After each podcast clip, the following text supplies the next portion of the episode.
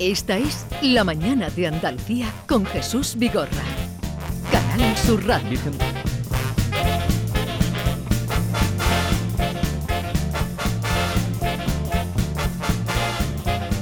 A, a tiro hecho, Vigorra.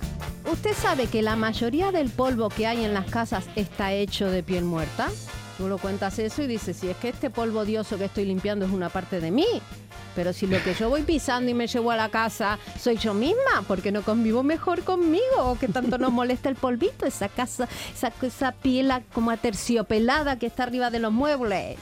Pues esto que parece una tontería, es verdad. Para eso está con nosotros, me lo hemos molestado a todo un profesional, un dermatólogo, Antonio Martínez López, que es eh, del Hospital Universitario Virgen de las Nieves de Granada y nos va a contestar a esta pregunta. Doctor, buenos días. Hola, muy buenos días. G- Gracias por aceptar la invitación de Norma Guasaúl, que mm, empieza esta sección con usted precisamente. A ver, ¿qué quieres preguntarle a este doctor? Antonio, ese polvito es una parte de nosotros, son células muertas. Pues la respuesta corta es sí. Eh, la respuesta larga es sí, pero no en toda su composición. Es decir, el polvo del hogar se compone de múltiples de, de múltiples sustancias y las células muertas de la capa más superficial de la piel, porque la piel tiene tres capas y la más superficial, las células van haciéndose más viejitas cuando más llegan a la superficie hasta que se desprenden. Pues eh, esa capa eh, de células que se van desprendiendo eh, forman una parte del, del polvo pero habitualmente no es la parte mayoritaria. Eh, se estima que cada persona pierde entre 0,7 y 2,5 gramos de células eh, de la piel al día.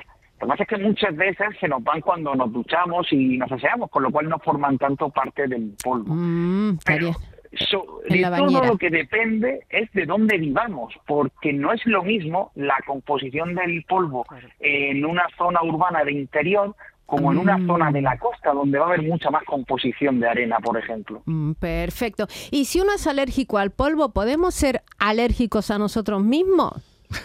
Pues es una pregunta, ¿no? Sí, es una buena pregunta, sí, Norma, Es sí. una muy buena pregunta, es una muy buena pregunta. Y habitualmente eh, puede haber, una cosa es la alergia y otra cosa es la irritación que puede producirnos el polvo.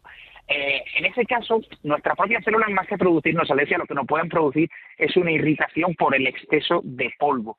El polvo al que habitualmente somos alérgicos es al que es el principal mm, compos- eh, a la principal composición del polvo que son los ácaros. Al final Sí. se estima que los ácaros son mm, los organismos que son organismos vivos y que son los principales la principal fuente de composición del polvo y esa- estos organismos son los que en su mayoría nos producen alergia, más que producirnos la alergia a nosotros mismos.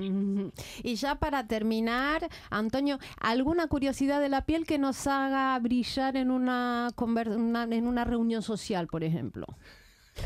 ¿Alguna Bueno, pues te Sí, voy- hay que tener conversación ahora en cualquier ver, bar. te sí, ella quiere un tema para poder... en una co- Claro, que, que Para en epatar, chiringuito, para epatar. en el chiringuito cualquier oyente verano. saque un, un Claro. tema y diga, mira lo que sabe este, Mira, esta mira, persona. esta A ver, doctor, ¿qué nos puede decir? Pues miren, les voy a, a dar dos eh, respuestas a preguntas trivial y una, y una historia que parece de futuro pero que es muy presente. Eh, la primera es algo ya bastante archiconocido, eh, pero bueno, eh, hay que saber que la piel eh, es un órgano y es el órgano más grande de nuestro cuerpo. Eh, se estima que depende del peso corporal de cada una de las personas que puede medir más de dos metros cuadrados, incluso en algunas de ellas. Eh, luego, eh, es el órgano más grande y aunque no lo pensemos, el tumor más frecuente del organismo en, la raza caucásica, en la raza blanca, es un tumor de la piel.